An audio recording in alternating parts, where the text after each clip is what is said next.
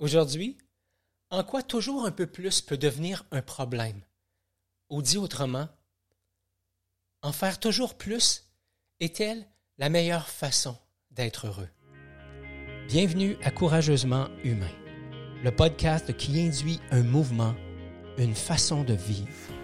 Être courageusement humain, c'est danser avec ce que la vie nous offre afin d'en tirer le meilleur. C'est l'art d'embrasser l'inconnu afin de laisser émerger notre essence. Si vous souhaitez vous délester de tous vos masques, de toutes ces armures, et ainsi vivre en harmonie avec vos propres couleurs, vous aimerez ce podcast dans lequel nous aurons, vous et moi, une conversation authentique et bienveillante.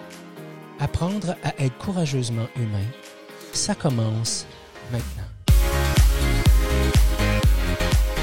Bonjour, bonjour, bienvenue tout le monde sur le podcast Courageusement Humain. Mon nom est Ghislain Lévesque, je suis l'instigateur du mouvement et ça me fait encore une fois plaisir de vous accueillir pour ce 40e épisode. 40, j'en reviens pas. 40e épisode d'un podcast qui a été lancé euh, un petit peu avant le printemps ou quelque chose comme ça. J'en reviens pas, je suis euh, vraiment, comme on dit en mauvais québécois, flabbergasté. Euh, et je vous annonce tout de suite que je suis en pleine réflexion par rapport à des changements que je veux faire sur le podcast. Donc, je planche là-dessus actuellement. Si vous avez des suggestions pour moi, euh, des idées, euh, on va refaire le jingle, on va refaire le texte, euh, la musique un peu moins fort, etc. Bref, il y a une foule de choses sur lesquelles on est en train de travailler. si vous avez des suggestions, n'hésitez pas à nous les transmettre, ça serait vraiment génial. Euh, soit directement dans les euh, commentaires des euh, différentes plateformes sur lesquelles vous nous écoutez, ou directement sur le site web de, de Courageusement Humain, courageusementhumain.com. Vous avez la possibilité, dans la zone contact, de nous écrire. Avant d'aller plus loin, je veux aussi dire un grand merci à tous ceux qui sont là depuis quelques épisodes, peut-être même depuis le début pour certains, et saluer les nouveaux, ceux qui se joignent à nous aujourd'hui courageusement humain, c'est, c'est l'art de danser avec ce qui est là. C'est surtout l'art de mettre en avant des relations euh, courageusement humaines dans le but justement de laisser émerger le meilleur de chacun. Alors bienvenue si vous êtes là pour la première fois et un gros merci à tous ceux qui sont là depuis, euh, depuis quelques épisodes et peut-être même depuis le début. Aujourd'hui, j'ai envie de vous parler d'une forme d'addiction qui est très répandu et qui est socialement accepté. Et je fais référence à l'addiction au sport. Et ce que je regarde et ce que j'observe dans la société actuelle, c'est à quel point on est dans une société où ça devient important de faire du sport et idéalement d'en faire de plus en plus. On voit une augmentation des inscriptions aux 5 km, 10 km, aux demi-marathons, marathons, aux événements de vélo, aux événements de trail. Bref, il y a de plus en plus de gens qui font du sport. Et depuis des années, on se fait dire faites du sport, faites du sport, c'est bon pour la santé. Et c'est totalement vrai. C'est pas moi qui va vous dire le contraire de ça. Et comme dans n'importe quoi, je pense qu'il y a un moment où il y a une fine ligne qu'on traverse et qui nous amène à aller dans le trop. Juste comme ça, euh, et euh, la, première chose que j'ai envie de dire, c'est je ne prends pas une posture de juge ici, à ce moment-ci. Je ne suis pas là pour faire la morale. Je, vais partager un petit peu de mon histoire. Vous allez voir que j'ai j'ai pas de leçon à donner à personne. En même temps, j'ai appris une foule de choses à travers le sport, à travers l'excès dans le sport. Et c'est de cela que j'ai envie de parler avec vous aujourd'hui. Donc, très jeune, j'étais un, actif. j'aime le sport depuis tout petit. J'ai joué au soccer, j'ai joué au hockey dans la rue, j'ai joué au baseball dans le champ. J'ai pas vraiment fait de sport organisé, à part un peu de soccer plus jeune, puis après ça, retour du, sport organisé plus tard, aller vers mes 17-18 ans, puis dans mon entrée dans l'armée. Mais quand j'étais jeune, j'étais quelqu'un d'actif. J'aimais jouer dehors avec mes amis, et généralement, on jouait à des sports. J'ai joué à la tag, j'ai joué à cachette comme on, comme on faisait euh, pour les gens de, mon groupe d'âge. Mais essentiellement, j'ai beaucoup joué soccer, ballon chasseur, euh, hockey évidemment. Et euh, plus tard, au secondaire, j'ai fait beaucoup de sport, d'athlétisme, des choses comme ça. volleyball, basketball. À ce moment-là, quand j'étais plus jeune, le but, c'était vraiment le plaisir. Donc, être actif pour le plaisir. Pas parce que j'étais gras, pas parce que... Non, juste parce que ça me rendait heureux. Ensuite de ça, je suis entré dans l'armée. 19 ans, 1984, octobre 84. Euh, j'ai été... Euh, je suis arrivé à Saint-Jean-sur-Richelieu et j'ai commencé mon, euh, ma carrière militaire. J'étais dans l'armée jusqu'à mes 24 ans. Euh, je suis entré dans l'armée en octobre 84. Je suis sorti de l'armée en avril 91. Et à l'intérieur de ça, je suis déménagé. J'ai quitté la région euh, dans laquelle ma famille vivait, région de la rive sud de Montréal. Je suis abouti à Québec. Et peine d'amour, première peine d'amour, premier amour, je me suis retrouvé à Québec et euh, bon, j'ai vécu mon cours de recrue et là, j'ai commencé à m'isoler. M'isoler parce que j'avais l'impression d'être dans un espace où finalement, j'appartenais pas vraiment à ce groupe-là. Euh, des jeunes euh, militaires qui aimaient la fête, qui aimaient prendre un coup, puis je ne veux pas généraliser, mais dans le groupe dans lequel j'étais, c'était un peu ça. Euh, il y avait une coupe de studieux, il y avait une coupe de sportifs comme moi. Mais je ne me retrouvais pas vraiment dans cette, euh, dans cette galère-là. Et ce que je me suis mis à faire, c'est que je me suis mis à noyer ma peine dans la bouffe. Euh, ou plutôt dans la malbouffe. Et là, j'ai commencé à goûter aux poutines pour les premières fois, les cheeseburgers, et je mangeais ça le, tard le soir, je me couchais là-dessus, je me suis mis à prendre du poids. Jusqu'à un moment donné où, en 1900 86, j'ai eu une première blessure au genou droit. Euh, en jouant au ballon-ballet, j'avais déjà un, surpoids, de peut-être une quinzaine, une vingtaine de livres à ce moment-là. Je pas très en forme, mais j'essayais de continuer à, faire du sport comme quand j'étais en forme. Alors, premier incident, première opération en 86, deuxième incident en 87. Euh, fin 87. Et après ça, euh, en l'espace de six mois, j'ai eu deux opérations back-à-back, une en 88, une autre en 89, toujours le même genou droit. Et à ce moment-là, je me souviens, le médecin m'avait dit T'es pas un peu gras Puis moi, j'avais dit Non, non, tout est correct. Mais je m'en étais pas rendu compte. J'étais arrivé à 185 livres sur une charpente où j'étais habituellement autour de 132, 135. Alors, en juin 2000, euh, en juin 89, je suis parti en vacances à 185 livres et je suis revenu quatre semaines plus tard à 160 livres. J'avais perdu 25 livres en quatre semaines. Et euh, je, dis ça à chaque fois que j'en parle. Je dis pas ça pour me péter les bretelles. Je suis conscient aujourd'hui que c'était peut-être pas la meilleure, la plus saine de faire les choses, de perdre autant de poids, mais dans le fond, ce que j'ai fait, c'est que je me suis mis à être actif. Je suis allé au gym. Je me suis mis à faire un peu de jogging, de la marche, à bien manger et mon corps a fondu. J'avais 24 ans, 23 ans, 24 ans. C'était donc, je pense, facile pour mon corps à cette époque-là de, reprendre le droit chemin puis de se délester d'un poids inutile. Mais c'est quand même ça qui s'est passé. Et je me souviens du moment où ça s'est arrivé. Ça s'est passé. J'étais dans mon appartement, j'avais à peu près une 13, 14, 15 marches à descendre entre le, palier où mon appartement était puis la porte d'entrée.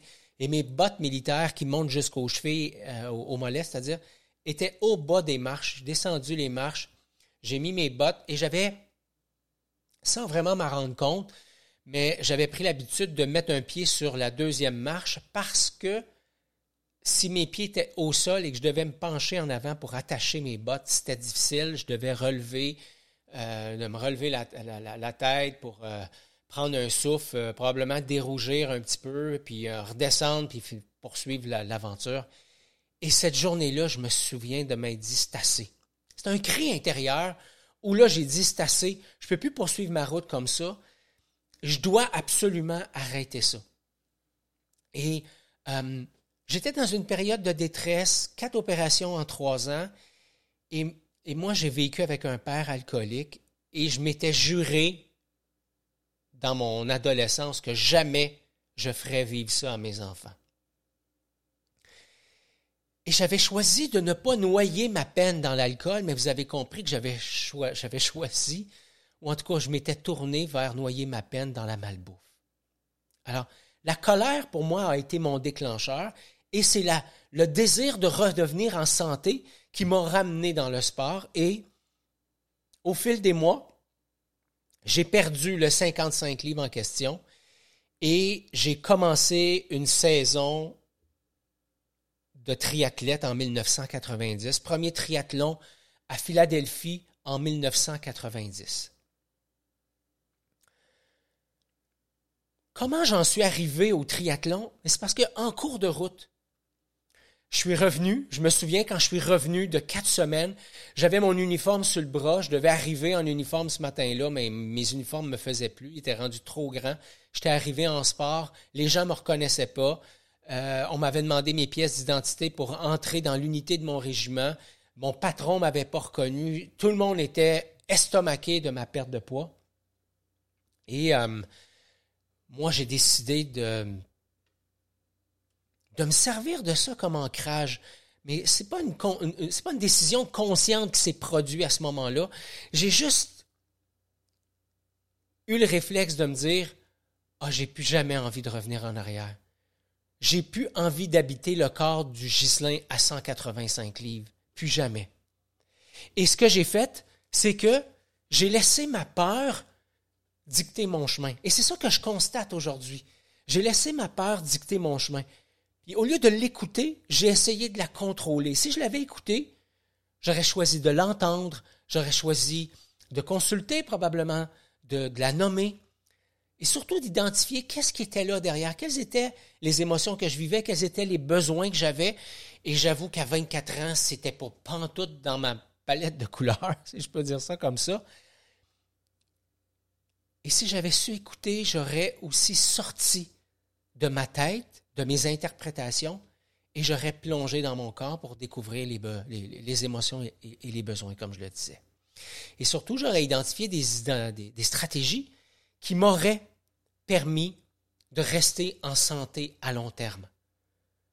En santé, en santé aussi au sein de ma famille, hein, ce qu'on dit être écologique pour l'écosystème. Donc, j'aurais pensé pas juste à, à, à mon look externe, j'aurais pensé à ma santé, à ma famille, à mon équilibre de vie.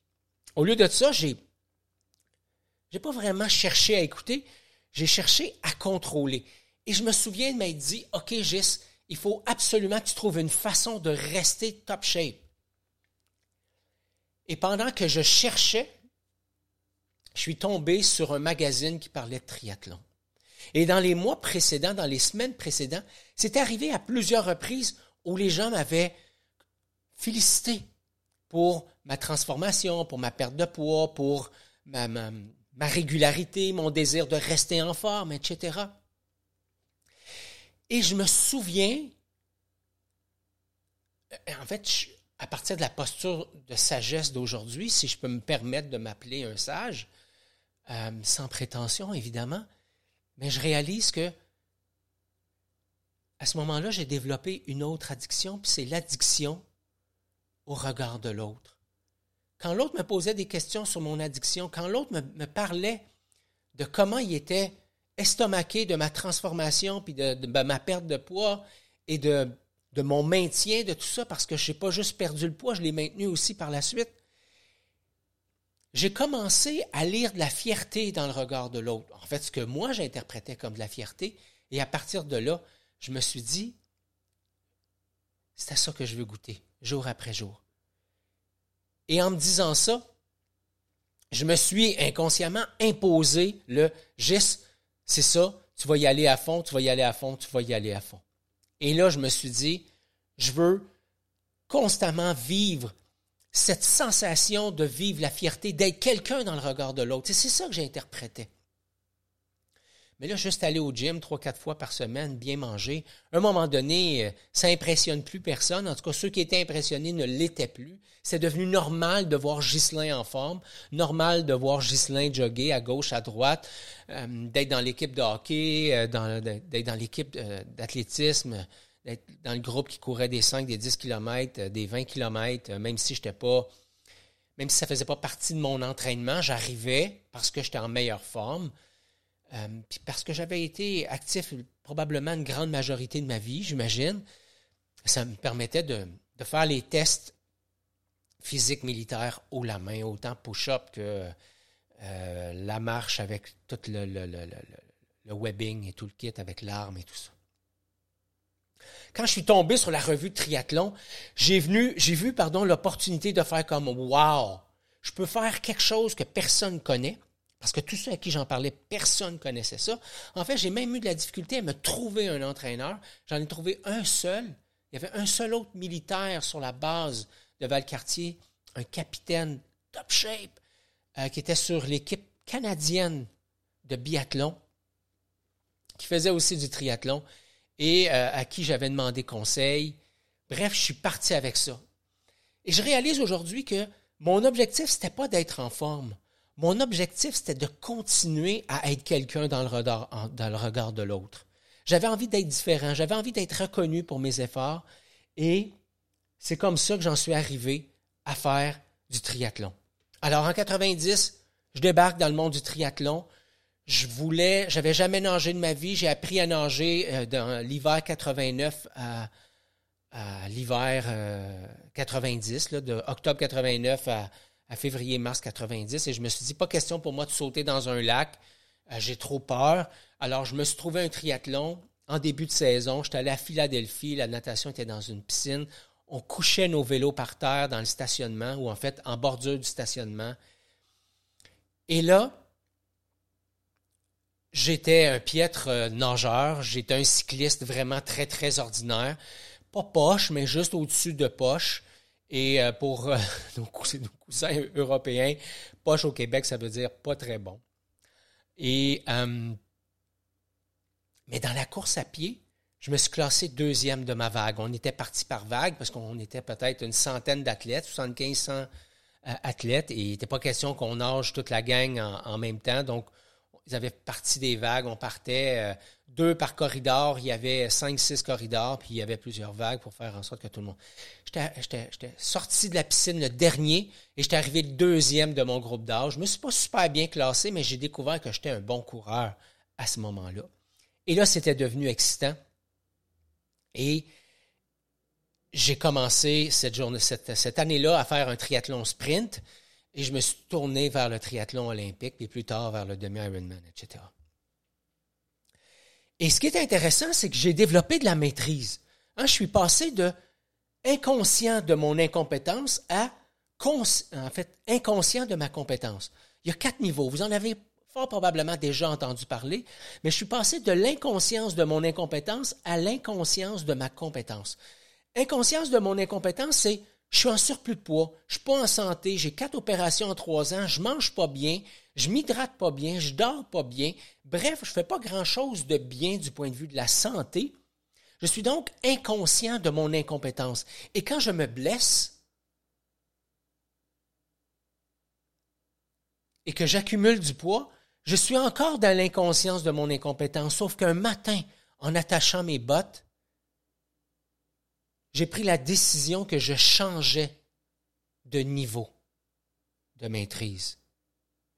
Et que je prenais conscience à ce moment-là que c'était assez et que je ne pouvais pas continuer à faire ce que je faisais et qu'à ce moment-là, je suis passé dans le monde de la conscience de mon incompétence. Et quand je suis devenu conscient de mon incompétence, comme toi, comme n'importe qui d'autre, j'ai fait ce qu'il fallait pour devenir compétent.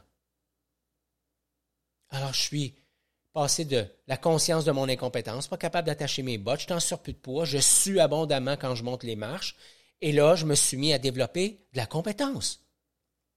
Alors, je mange mieux, je lis euh, des livres de développement personnel, des livres sur l'entraînement, sur la santé, sur la nutrition. Je m'entraîne de façon intentionnelle, donc j'ai un plan, j'ai des objectifs. Je ne fais pas juste jouer. Et c'est super nouveau, c'est excitant. Wow! Et j'en arrive un jour à intégrer des bonnes habitudes de vie, à, bien manger, à bien dormir. Et ce que je dis en mauvais québécois, c'est built-in dans mes habitudes. Je suis donc devenu inconscient de ma compétence. Et ça, ça s'appelle la maîtrise. Et tout ça, c'était parfait. En fait, en apparence, c'était parfait. Mais j'avais sous-estimé quelque chose de bien important. C'était le pouvoir du regard de l'autre. J'avais aussi sous-estimé le pouvoir de la peur. J'ai donc, je suis donc passé de la peur de revenir en arrière, hein, la revue de triathlon, à la peur de ne pas être vu. Parce que ma transformation physique, le fait que je participais à des triathlons, pardon, j'ai à, nouveau d'accrocher le, micro, euh, je parle avec mes mains. Alors ceux qui me connaissent, vous allez sourire, les autres, vous pouvez peut-être imaginer. Alors, j'avais peur de ne plus être vu. Et à partir de ce moment-là, je me suis dit, je vais pousser ça un petit peu plus loin. Je vais en faire un petit peu plus. Et je ne parlais pas ouvertement de mes compétitions, mais quand on ouvrait la porte, ah ça j'en parlais par exemple. Et je me suis mis à compétitionner pour pouvoir être en forme, bien sûr, mais surtout pour en parler. Et chaque matin, parce que j'étais en affaires à l'époque et je travaillais 7 jours sur 7, d'à peu près 8 heures le matin à 8, 10, 9, 11 heures le soir.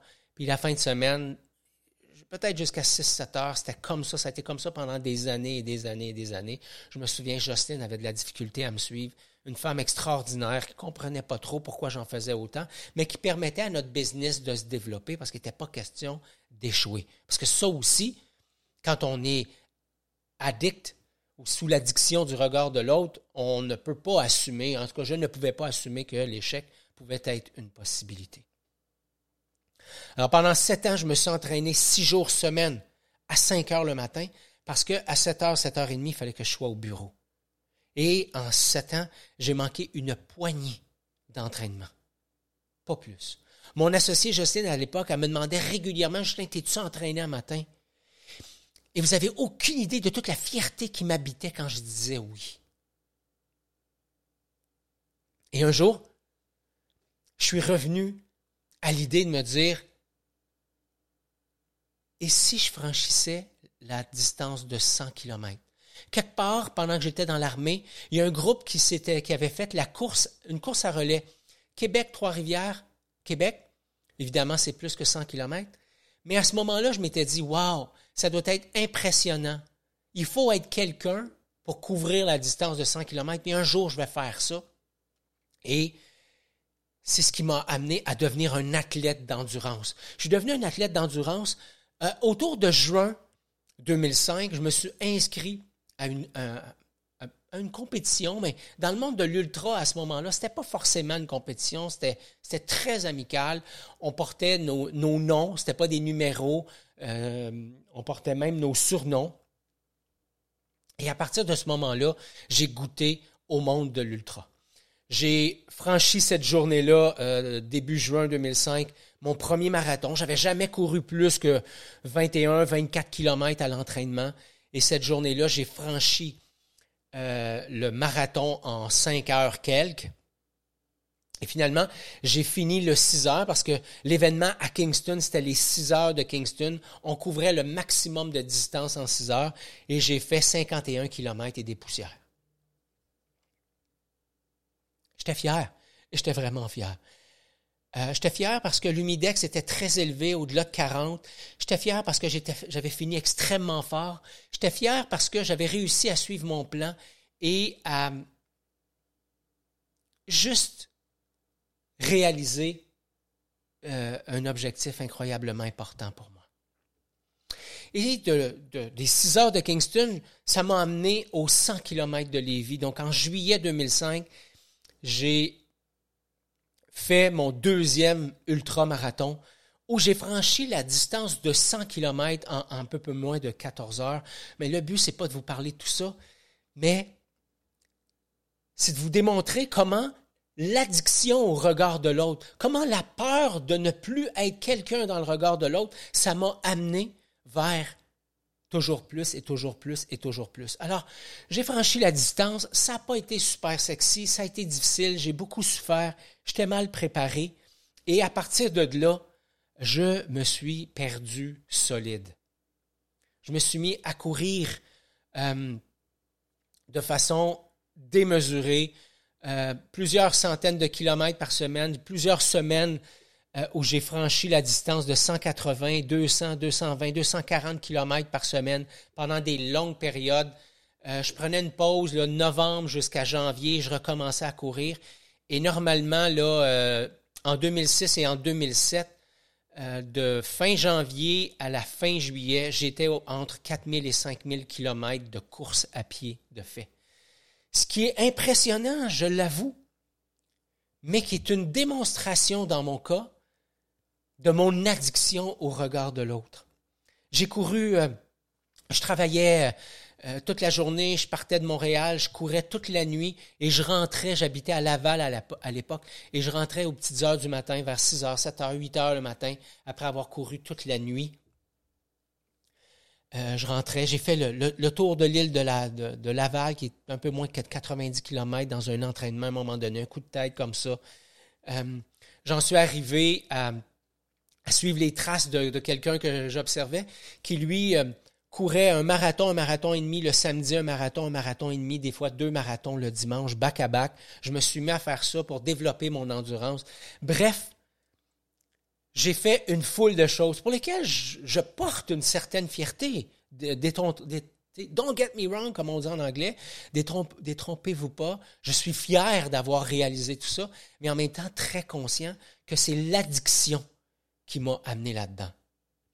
Un jour, j'ai, fait comme, OK, qu'est-ce qui pourrait être plus? Et j'en suis arrivé en 2007 à me dire, OK, je vais franchir la distance de 1000 km dans le mois de juillet.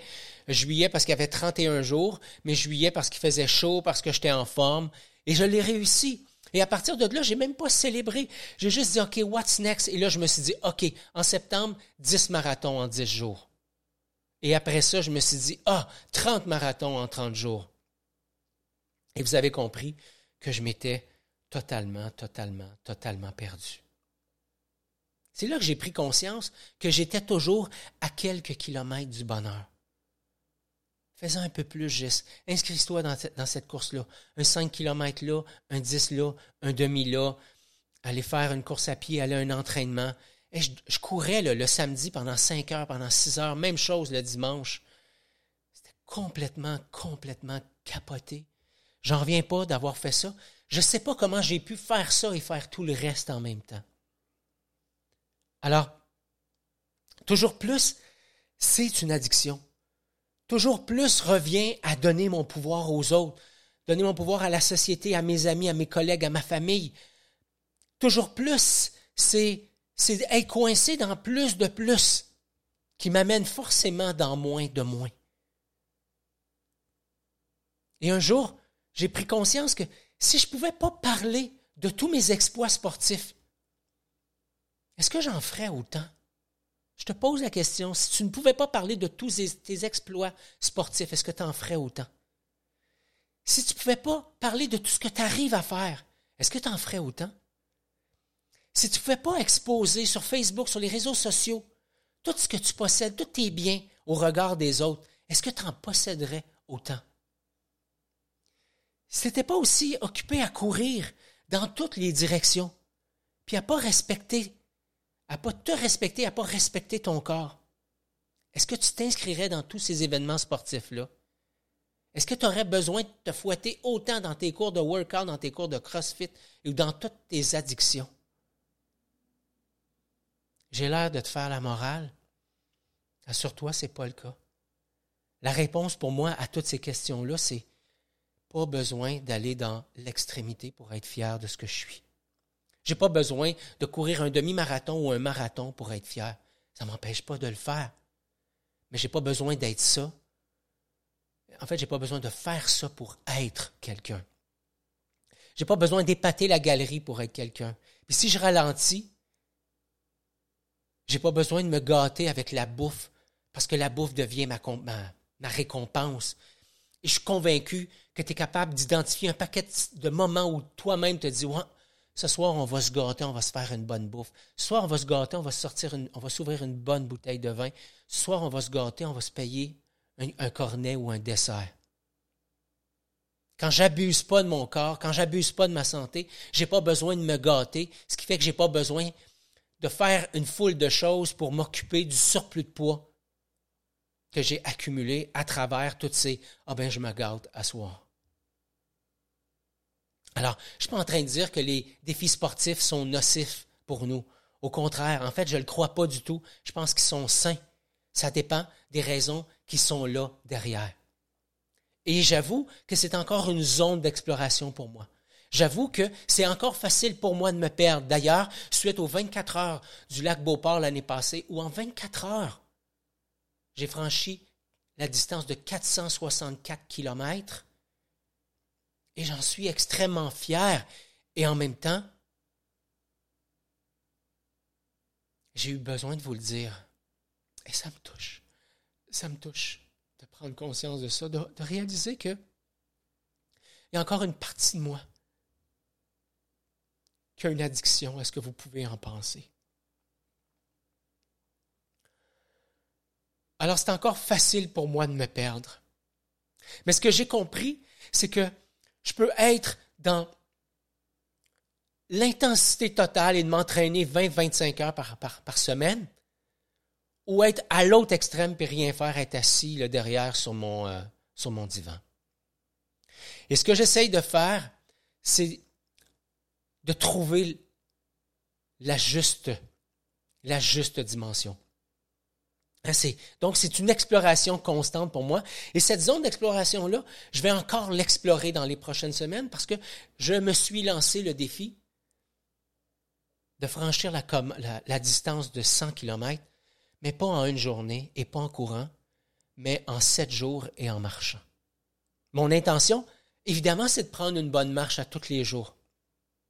Avoir de belles conversations nourrissantes, parce que je vais vous inviter à venir marcher avec moi ou moi avec vous, selon. Hein, si c'est vous qui m'invitez ou c'est moi qui vous invite. Et, mais le but là-dedans, c'est d'en apprendre le plus sur moi. D'en apprendre sur moi, d'en apprendre sur mes mécanismes. Parce que je pense que c'est dans l'action que je poursuis mon développement. C'est pas dans savoir plus, parce que savoir plus, lire plus, faire plus de cours, c'est aussi une autre addiction qui est socialement acceptée dans notre communauté actuellement. C'est pas plus de plus que j'ai envie, c'est pas plus d'exploits sportifs et non plus de savoir et plus de cours et plus de certificats. C'est intégré. C'est intégré qui est plus intéressant pour moi, qui est, un chemin qui est rempli de sagesse et qui me permet de flirter avec une foule de choses. Donc, en conclusion, hein, toujours plus, c'est une nouvelle addiction. Plus de sport, c'est une nouvelle addiction. Et une addiction qui est socialement acceptée, mais qui est une addiction pareille prendre conscience d'une addiction, même socialement acceptée. Flirter avec le juste assez, pas trop. Entendre mon ego sans m'y soumettre, c'est aussi ça, être courageusement humain. Merci d'avoir été là et à la prochaine. C'est tout pour l'épisode d'aujourd'hui. Merci beaucoup d'avoir été là. Si vous avez apprécié l'épisode, n'hésitez pas à la partager avec vos amis. Je vous invite à vous abonner, à laisser un commentaire, ça nous aide à faire connaître l'émission. Et comme à l'habitude, je vous invite à être courageusement humain.